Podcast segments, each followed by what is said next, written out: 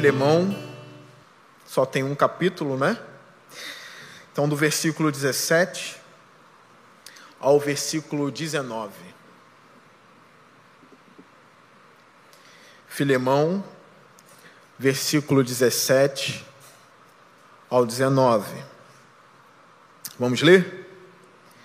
Diz assim: Assim, se você me considera companheiro na fé, receba-o como se estivesse recebendo a mim. Se ele o prejudicou em algo ou lhe deve alguma coisa, ponha na minha conta. Eu, Paulo, escrevo de próprio punho, eu pagarei, para não dizer que você me deve a própria vida. Amém. Senhor Deus, que a tua voz esteja aqui nessa igreja. Que o Senhor venha me usar, Senhor Deus, com misericórdia e graça, para falar aos meus irmãos, Senhor. Que os meus irmãos sejam edificados e eu também, pelo poder do teu Espírito, em Cristo Jesus. Amém. Meus irmãos, se Paulo estivesse entre nós nos dias de hoje, se o grande apóstolo Paulo estivesse conosco nos dias de hoje, e estivesse vindo aqui a Parque Alvorada, se Paulo estivesse em Nova Iguaçu, e estivesse vindo para cá, e fosse na sua casa, que ele fosse passar os seus dias, talvez algumas semanas, como seria a sua recepção ao apóstolo? Como você receberia o apóstolo? Eu não tenho dúvidas aqui que vocês receberiam Paulo com muito amor, com muito carinho, com muita dedicação, porque Paulo é o tipo de homem que a gente quer ter em casa. O apóstolo Paulo é o tipo de homem que faz bem as pessoas. E ele é o grande apóstolo. É o grande homem de Deus, é o homem mais parecido com Cristo na terra. E está vindo se hospedar na sua casa. Como você receberia Paulo? Eu acho que talvez teria um banquete na sua casa que não tenha muito tempo, por mais que você não tenha muitos recursos financeiros, vocês, ou você, como se na sua casa, cada um pense na sua própria casa, faria o melhor almoço para Paulo. E outra, eu ainda acho que vocês, aqueles que têm filhos, né? Tirariam seus filhos do quarto Olha, durmam na sala, porque o quarto vai ser adaptado para o apóstolo Paulo. Então vocês adaptariam a, o quarto para ele. O filho, a filha, ou dois homens, dois filhos, dormiriam no sofá para o apóstolo dormir no quarto. E eu sei que Paulo faria muito bem a alma de vocês. Eu sei que até mesmo para se despedir de Paulo seria difícil, e eu tenho base bíblica para isso. Quando ele se despede dos irmãos em Éfeso, a Bíblia fala que os irmãos abraçavam e beijavam Paulo antes dele partir, porque sabia que Paulo não voltaria mais. Então você vê que era um homem agradável. Agora eu faço uma outra pergunta. Eu sei que Paulo vocês tratariam bem. Olha, se já me tratam bem, se já me tratam bem, e eu como muito quando eu vou na casa, eu sei, imagine Paulo seria um tratamento bem maior do que vocês dão a mim, eu tenho certeza absoluta. Agora, eu vou fazer uma outra pergunta. Se alguém que te fez o mal, roubou algo na sua casa, ou qualquer outro mal, fugisse, e então esse alguém se convertesse de verdade, se arrependesse dos seus pecados, e agora ele tem o aval de todos os grandes homens de Deus. Dizendo: esse homem sim se converteu. Então esse homem está voltando aqui para a alvorada. E vai ser na sua casa que ele vai se hospedar. Na casa de quem ele fez o mal. Para contextualizar, roubou algo seu e fugiu. Alguém que trabalhava talvez na sua casa, fugiu. te fez mal, roubou. Agora esse alguém vai voltar e vai se hospedar na sua casa. Como você trataria essa pessoa que agora é crente, é irmã em Cristo, se converteu de verdade, está arrependida e todos os homens de Deus têm testemunhado, é crente de verdade? Como você receberia essa pessoa? Você daria o mesmo tratamento que daria ao apóstolo? Você tiraria as crianças do quarto para dormir na sala para essa pessoa que te fez o mal dormir no quarto? Ou você cederia o seu próprio quarto para essa pessoa dormir? Você faria isso? Aqui a gente está diante da realidade do cristianismo. O cristianismo não é um mito. O evangelho não é um mito que a gente só crê para fazer bem a nossa alma. Não, é real.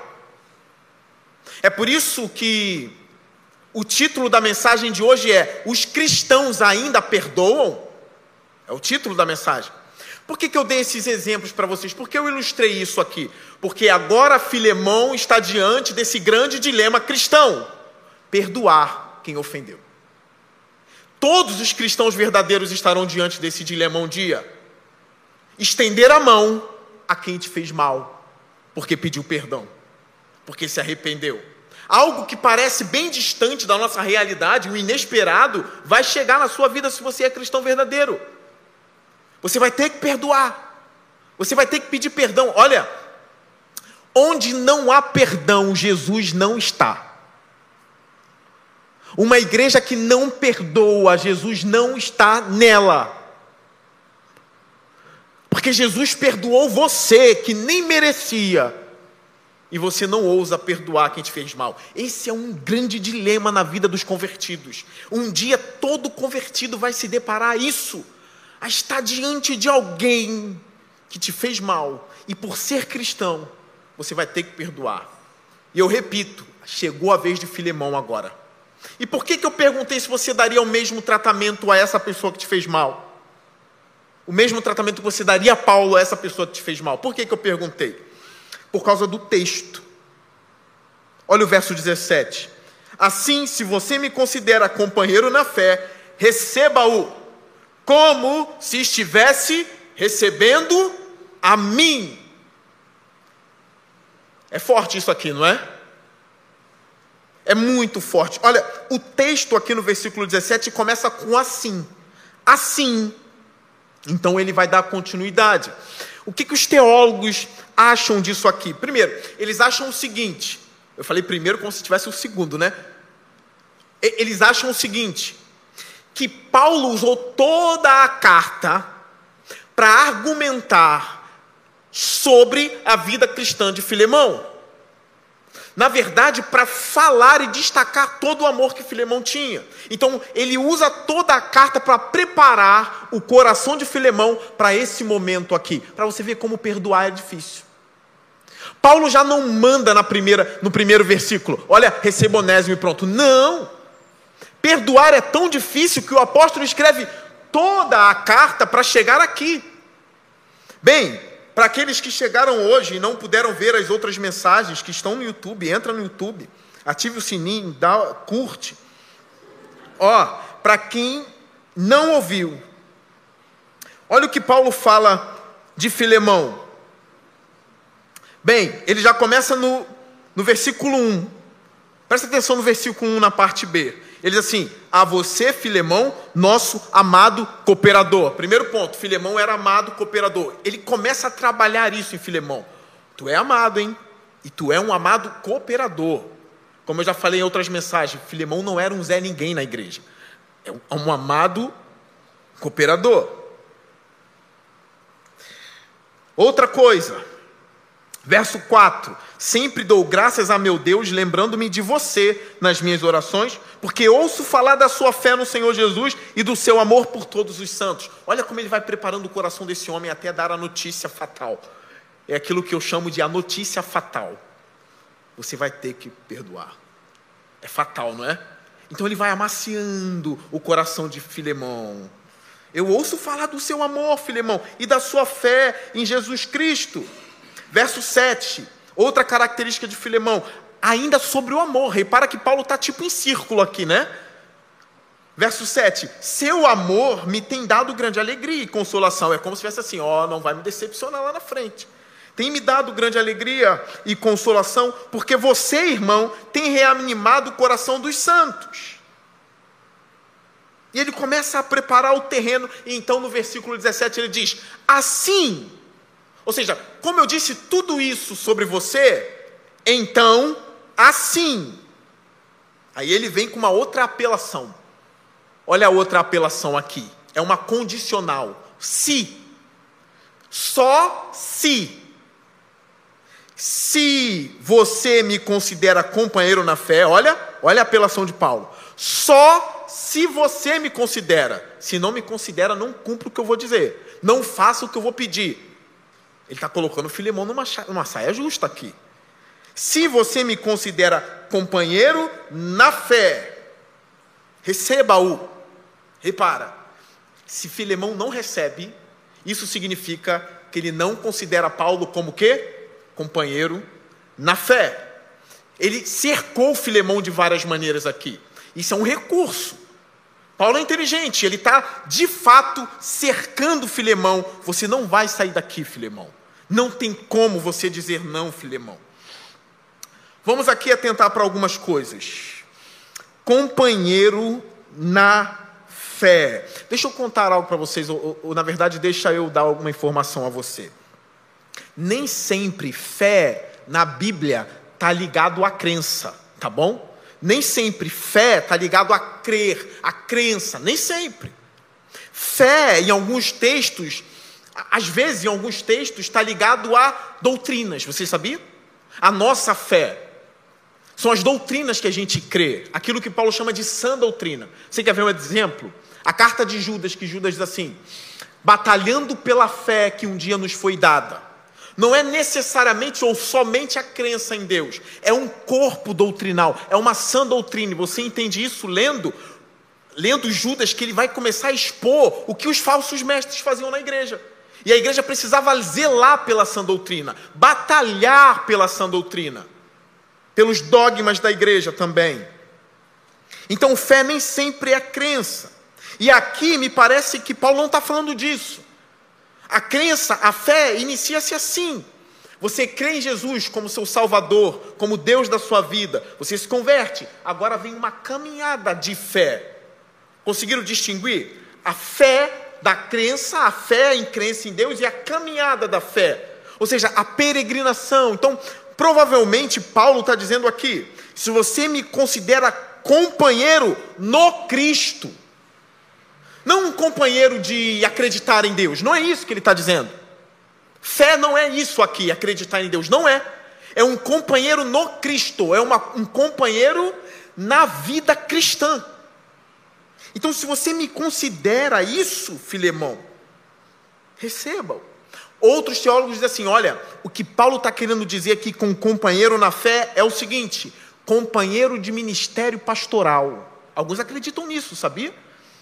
Como se Filemão fosse o pastor na igreja de Colossos, porque a igreja era na casa dele. Eu não acho que essa seja a, a, a ideia de Paulo aqui no texto. Para mim, o que Paulo está dizendo é isso: se você me considera um companheiro de peregrinação cristã, Tá? Então, fé significa essas coisas também, tá? Significa crer em Deus, óbvio, tá bom? Óbvio. Significa corpo de doutrina, aprenda isso. Fé também significa corpo de doutrina, ou seja, a nossa fé. Então, significa que eu vou dizer o que a gente crê, nas doutrinas que a gente crê. Estão conseguindo entender? E também na caminhada de fé, na peregrinação cristã. Então, me parece que é disso que Paulo está dizendo. Quando fala a Filemão, se você me considera um companheiro na fé, um companheiro no Cristo. Então, receba-o. Agora vem aquilo que eu chamei de notícia fatal. Como se estivesse recebendo a mim. O que seria muito difícil para Filemão. Eu queria só ler uma coisa aqui para vocês.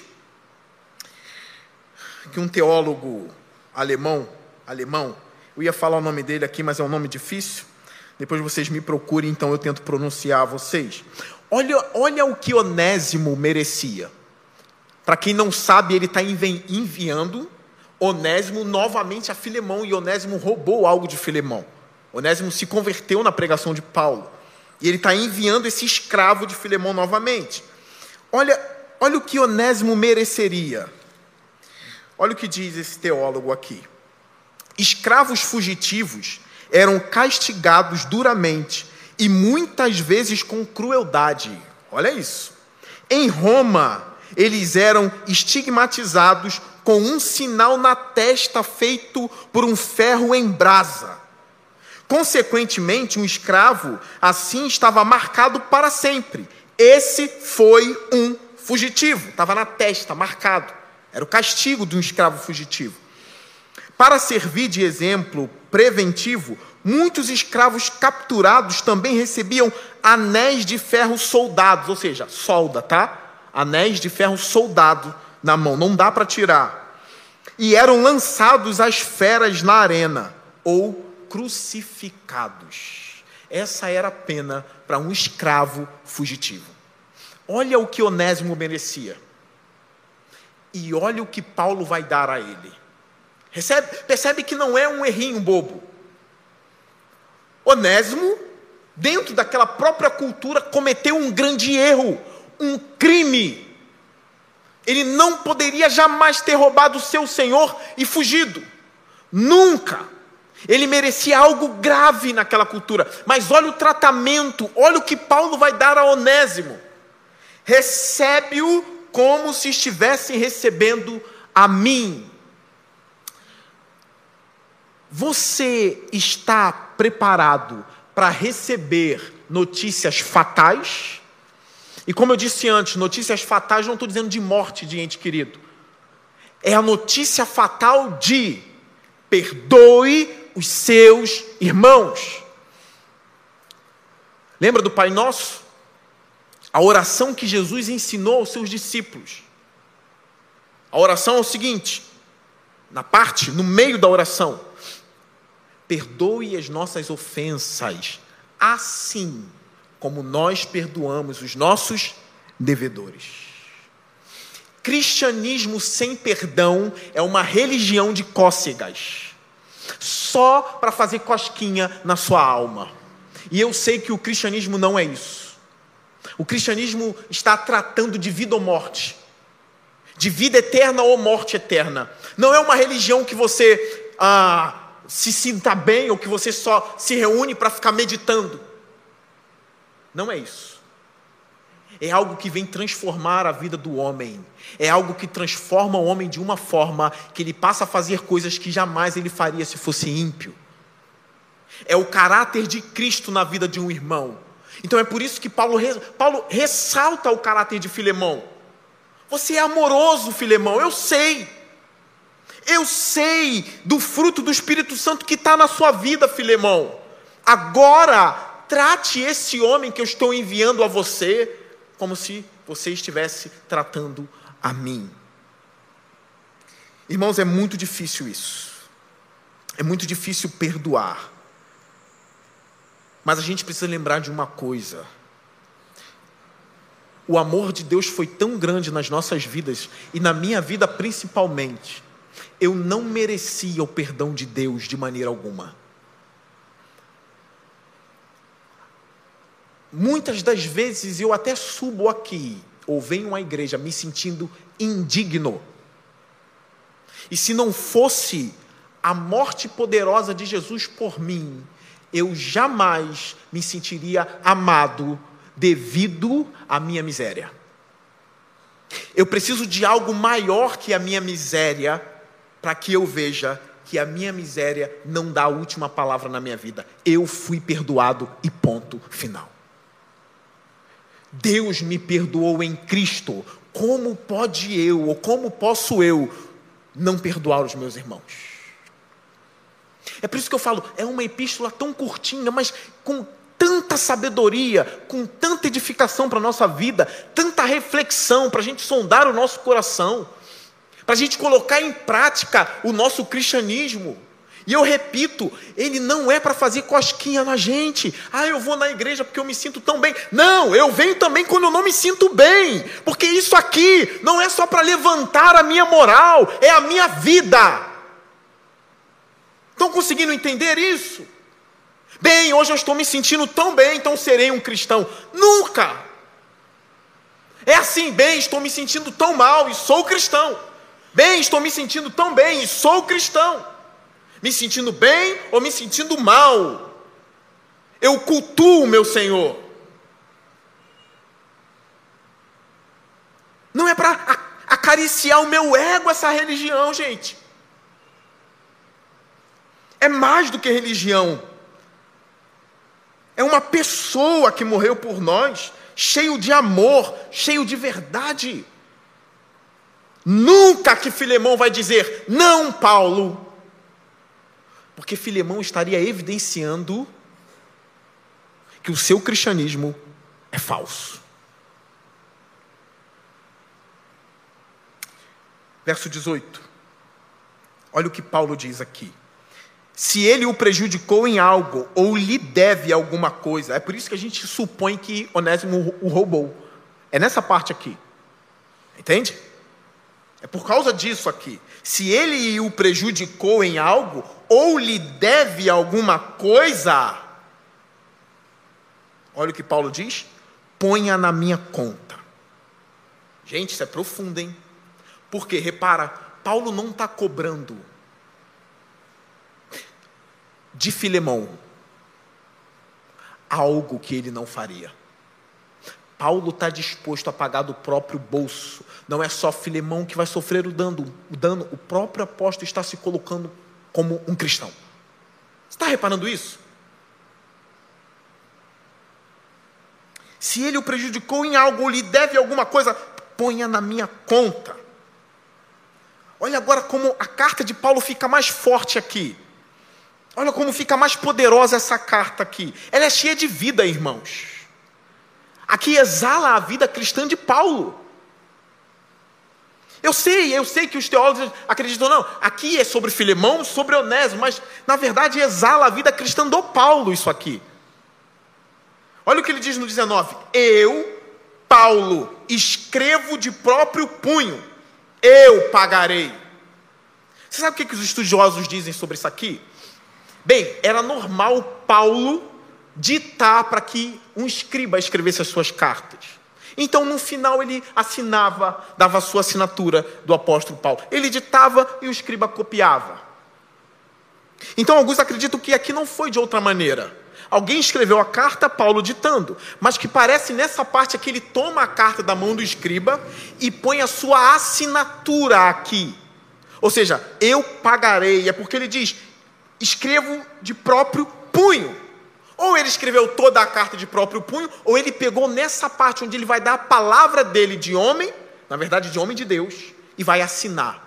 Então alguns acreditam que isso aqui é como se fosse um documento de Paulo garantindo que ele de fato vai pagar eu pagarei.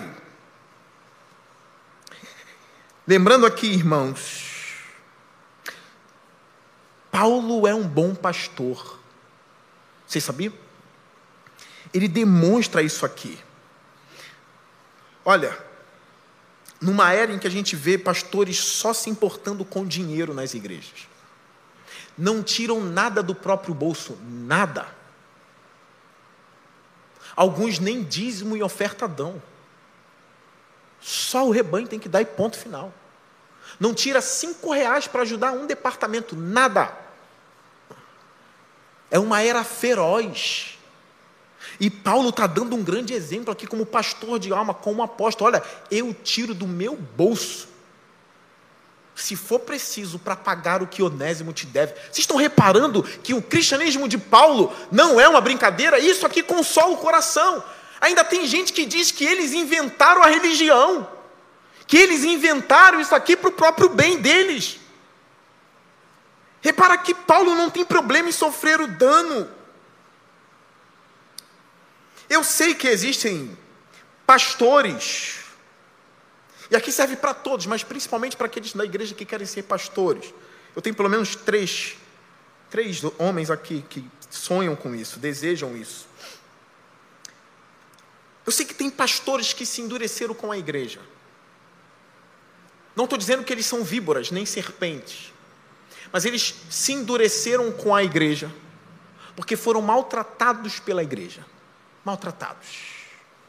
Então é por isso que às vezes a, gente ouve de alguns que são bons, são bons homens, mas não querem intimidade com membros. Não dão nada, não tiram nada do bolso, porque já foram muito esmagados. Porque ninguém enxergava que eles eram de fato bons, então eles foram feridos pela igreja. Só, só viam um lado ruim e esmagavam aquele homem. Eu tenho um colega que eu pude testemunhar, e aqui é um julgamento não para defender um colega de ministério, não é isso, Deus sabe disso. É analisando e vendo, olha, a igreja foi ruim com esse homem. A gente sabe disso, não é nada aqui por perto, não, tá, gente? Por favor. É longe daqui. Foi ruim com esse homem. Foi quebrando o homem, foi quebrando, quebrando. Eu sei que ele tinha falhas, mas foi quebrando. E eles acabaram se machucando de uma forma que eles querem distância. A gente não vê esses homens, por mais que não sejam serpentes, não sejam víboras, a gente não vê eles servindo de bom grado, tendo que tirar do bolso para ajudar a igreja. Não, estão muito magoados. E como que eu vejo as situações de, a situação deles se eles não são víboras? Eles precisam ser curados porque o coração dele se endureceu por causa do endurecimento da igreja. Irmãos, tem gente que é ruim. Tem membro de igreja que é ruim. E tem outros que são consolos para os líderes. E alguns não souberam lidar e ficaram bem feridos com isso. A gente conhece. A gente conhece. A gente sabe. Eles acabaram se fechando para a igreja. Mas tem outros irmãos, esses precisam ser curados e eu creio que serão curados. Às vezes, tudo que precisa de alguém que venha sarar, a igreja que venha estender as mãos, não aqui, aqui a gente ama você. Aqui a gente apoia o que você precisa, o que aconteceu. Eles são curados assim. Agora, existem outros que são víboras. Eles só querem tirar.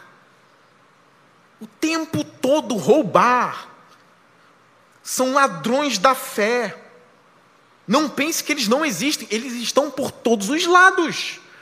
Eles não pastoreiam pensando em Jesus, nunca. Eles pastoreiam pensando no salário. Esse é o assalariado, entende? Que só faz porque tem um salário. Esses são assalariados. Esses nunca tocam em nada para ajudar a igreja. Nunca vocês verão esses homens dizendo: Olha, estou muito preocupado com a igreja. Ou um irmão em Cristo, vou ajudar do meu próprio bolso. Não, nunca, nunca você vê. Em nenhum momento, olha, eu, eu vi nessa, nessa, nessa peste que chegou no mundo todo, né, que chamam de pandemia. Ano passado eu vi pastores no primeiro mês abrindo mão do próprio salário, porque não sabia como a igreja ia ficar ainda. Existem homens assim, irmãos. Outros reduziram o salário. Não é porque tem muitos, não, é porque amam, não querem ver a igreja sofrendo e padecendo. Tem o mesmo espírito de Paulo, o mesmo espírito cristão. O mesmo espírito daquela passagem que eu li há pouco tempo, de 2 Coríntios 8, dos irmãos que querem doar, que querem ajudar. Paulo é um bom pastor. Então, aprendam vocês que querem ser pastores, ou até mesmo que querem liderar. Olha o que Pedro fala sobre isso. Eu já preguei em Pedro, vocês sabem.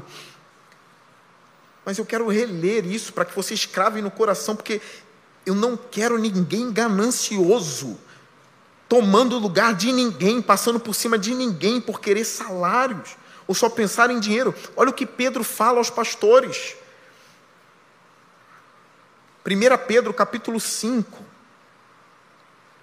verso 1, versículo 1 diz assim: Portanto, apelo para os presbíteros que há entre vocês e faço na qualidade de presbítero como eles, e testemunha dos sofrimentos de Cristo como alguém que participará da glória a ser revelada.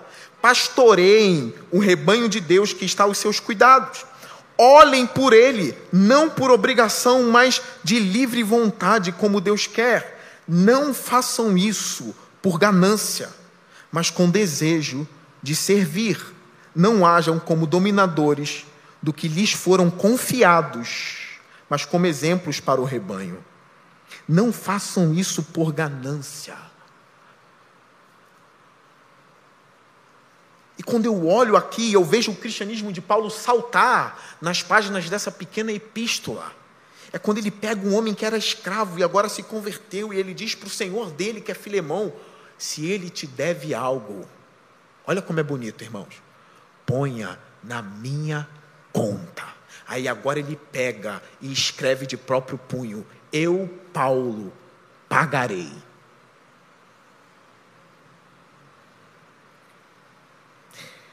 Você está pronto para isso aqui? Você é capaz de fazer isso aqui ou você só pensa em você? No seu bolso. Meu bolso. Não confio que Deus vai prover, então eu guardo. Não confio que Deus vai prover, então eu não ajudo ninguém, não ajudo a igreja. Tem escorpiões no meu bolso, para o próximo. Quando é para mim, não tem nada. Está liso, liso de escorpião, mas tem um dinheirinho. Mas para ajudar a obra do Senhor, tem escorpiões no meu bolso. Não sai nada daqui, só entra. Agora, essa parte serviu para todos, não só para aqueles que querem ser pastores. Mas aqui vai um recado: se alguém é ganancioso, esse alguém nunca pode ser pastor. Não pode, nunca. O pastor não tem sonho, irmão, de querer uma casa de praia rica. Não tem. Porque isso aqui não é, nossa, não é a nossa empresa. A gente não é executivo aqui. A gente não tem esse sonho de um dia poder ter tanto e ter tanto ao ponto de ter três carros na garagem. A gente não tem esse sonho. Se você tem esse sonho, vai ser outra coisa. Vai ser juiz, vai ser médico. Eu sei que Deus pode abençoar pastores, porque Paulo já teve farturas também. Eu sei que a igreja pode amar tanto o pastor e conforme ela vai crescendo e faz o pastor crescer junto e tem prazer em ver o pastor também tendo sustento para os filhos, tendo de sobra. Mas se o seu propósito é a ganância, ou é prosperar, prosperar e prosperar, você não pode ser um pastor. É por isso que a igreja está tão mal falada, porque muitos deveriam ser administradores de empresas, mas decidiram ser pastores. E acabam pastoreando o próprio bolso. E nunca a família, nunca a obra de Deus, só pensam em si. Paulo não é esse homem, ele está dando exemplo para Filemão. E a assinatura dele me impacta. Eu pagarei. Uma outra coisa aqui, cumpra a sua palavra. Eu vejo no Antigo Testamento Elias dizendo que não choveria, segundo a, não choveria segundo a palavra dele. Então, segundo a palavra de Elias, não choveu em Israel. Algo espiritual e milagroso acontece, não chove mais.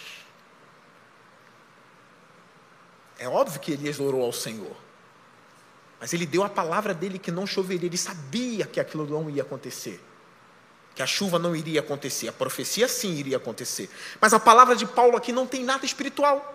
Não tem milagre, não tem ausência de chuva, não tem terremoto, não tem fogo que vem de acordo com a palavra de Deus. Ele pega e assina o nome dele numa coisa simples, mas que também é espiritual. Eu vou fazer o que eu disse. É a minha palavra, eu me comprometi.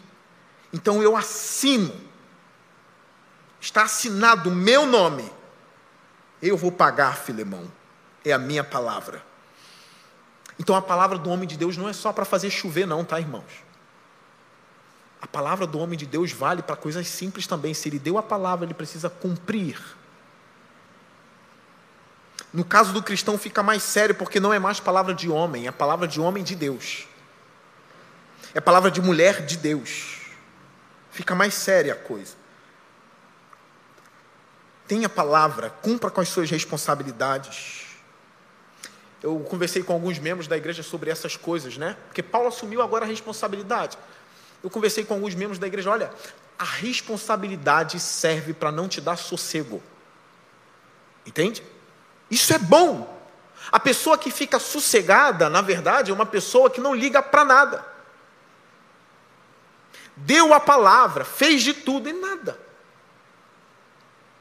Está sossegado. A pessoa que tem responsabilidade, ela sente angústia quando não cumpre.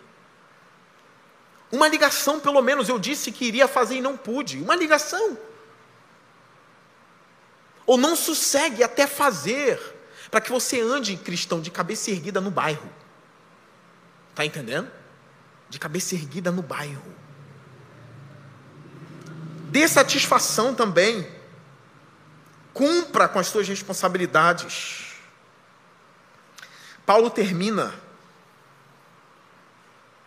Ele termina dizendo. Depois que ele diz aqui, tá? Eu pagarei. Então ele diz: para não dizer que você me deve a própria vida. Agora ele pegou pesado, hein? Eu vou pagar para não dizer algo. Que algo é esse? Para não dizer que você me deve a própria vida. Você sabe o que, que eu acho aqui? Que ao ler isso aqui, sabe o que o Filemão fez? Paulo não paga nada. Não pague nada. Eu recebo o onésimo como um cristão. E ponto final, Paulo. Por que, que ele diz você me deve a própria vida? Não é que Filemão estava para cair no precipício e Paulo segurou e puxou Filemão salvou a minha vida. Se bem que tem a ver com isso, né? mas é espiritualmente. Você sabe o que, que significa? Que Paulo ganhou Filemão para Cristo. E quando ele diz assim, você me deve a própria vida, Paulo está dando um valor à salvação tremendo, que muitos cristãos de hoje não dão.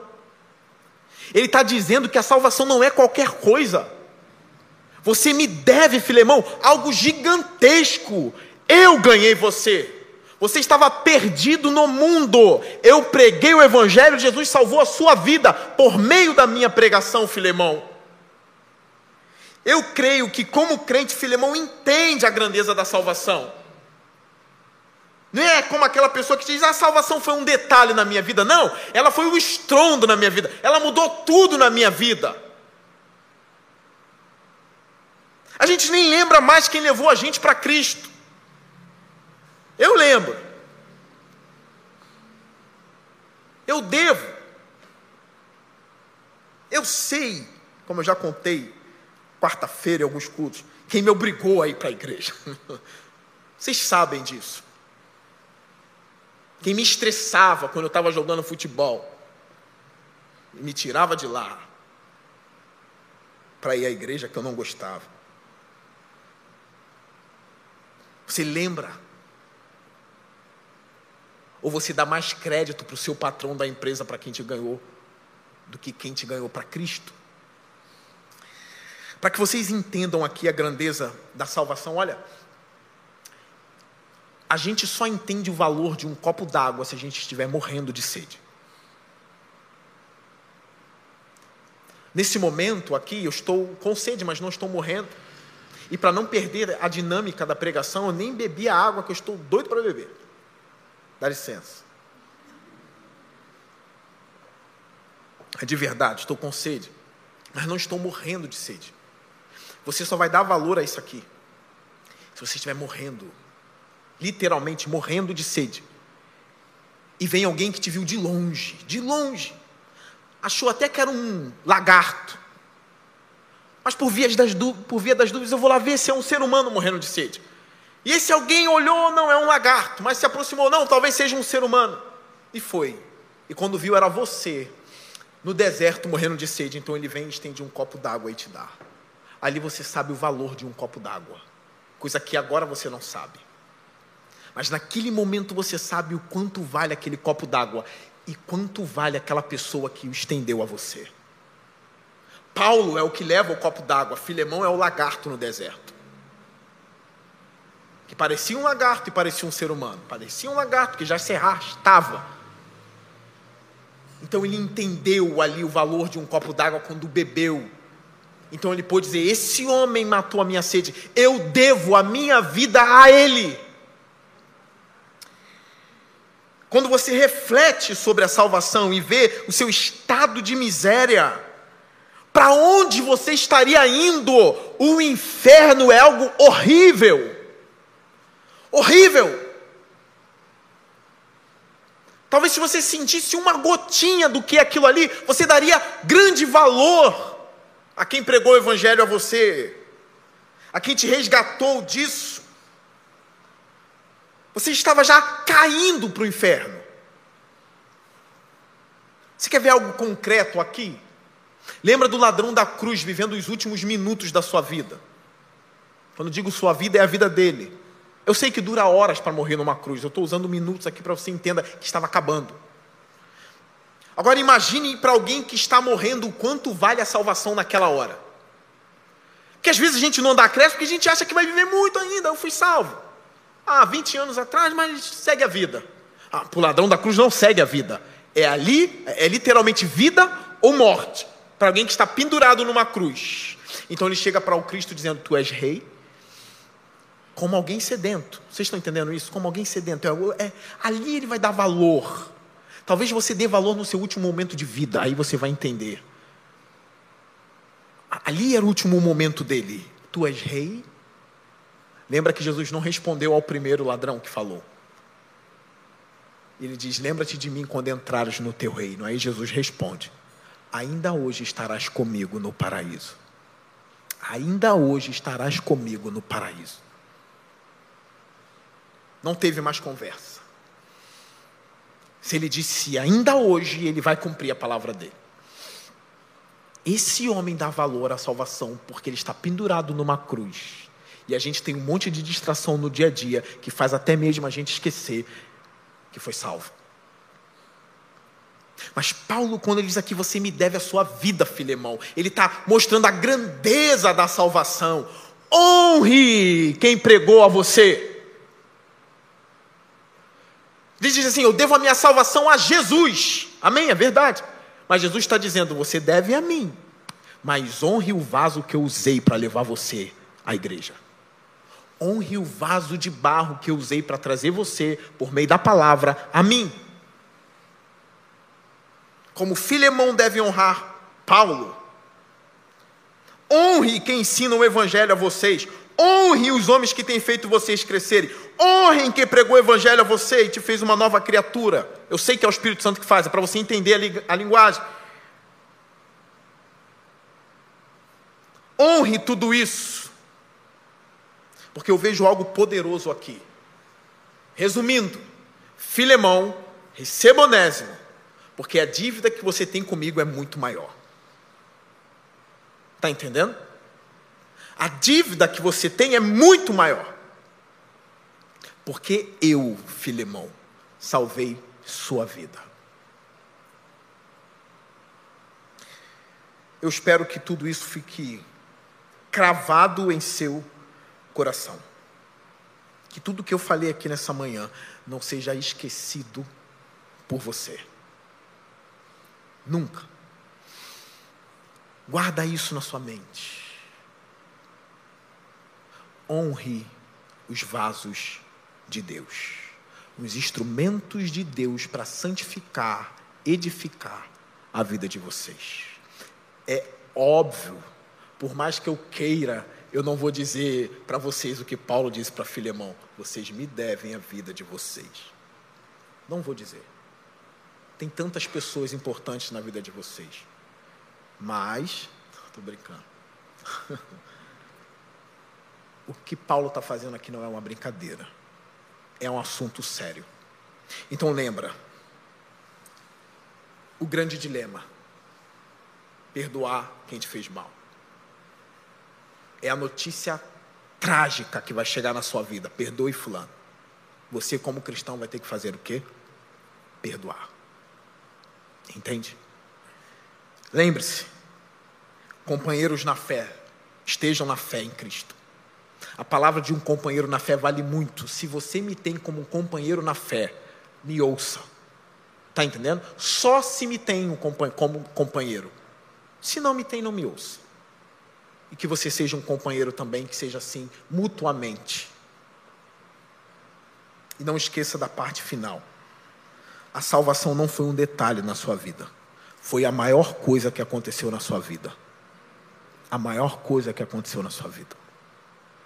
Que Deus abençoe você. E que você saia daqui mais crente e um cristão melhor. Você foi perdoado. Então perdoe para a glória de Deus e para a vergonha do mundo. Amém? Curva sua cabeça.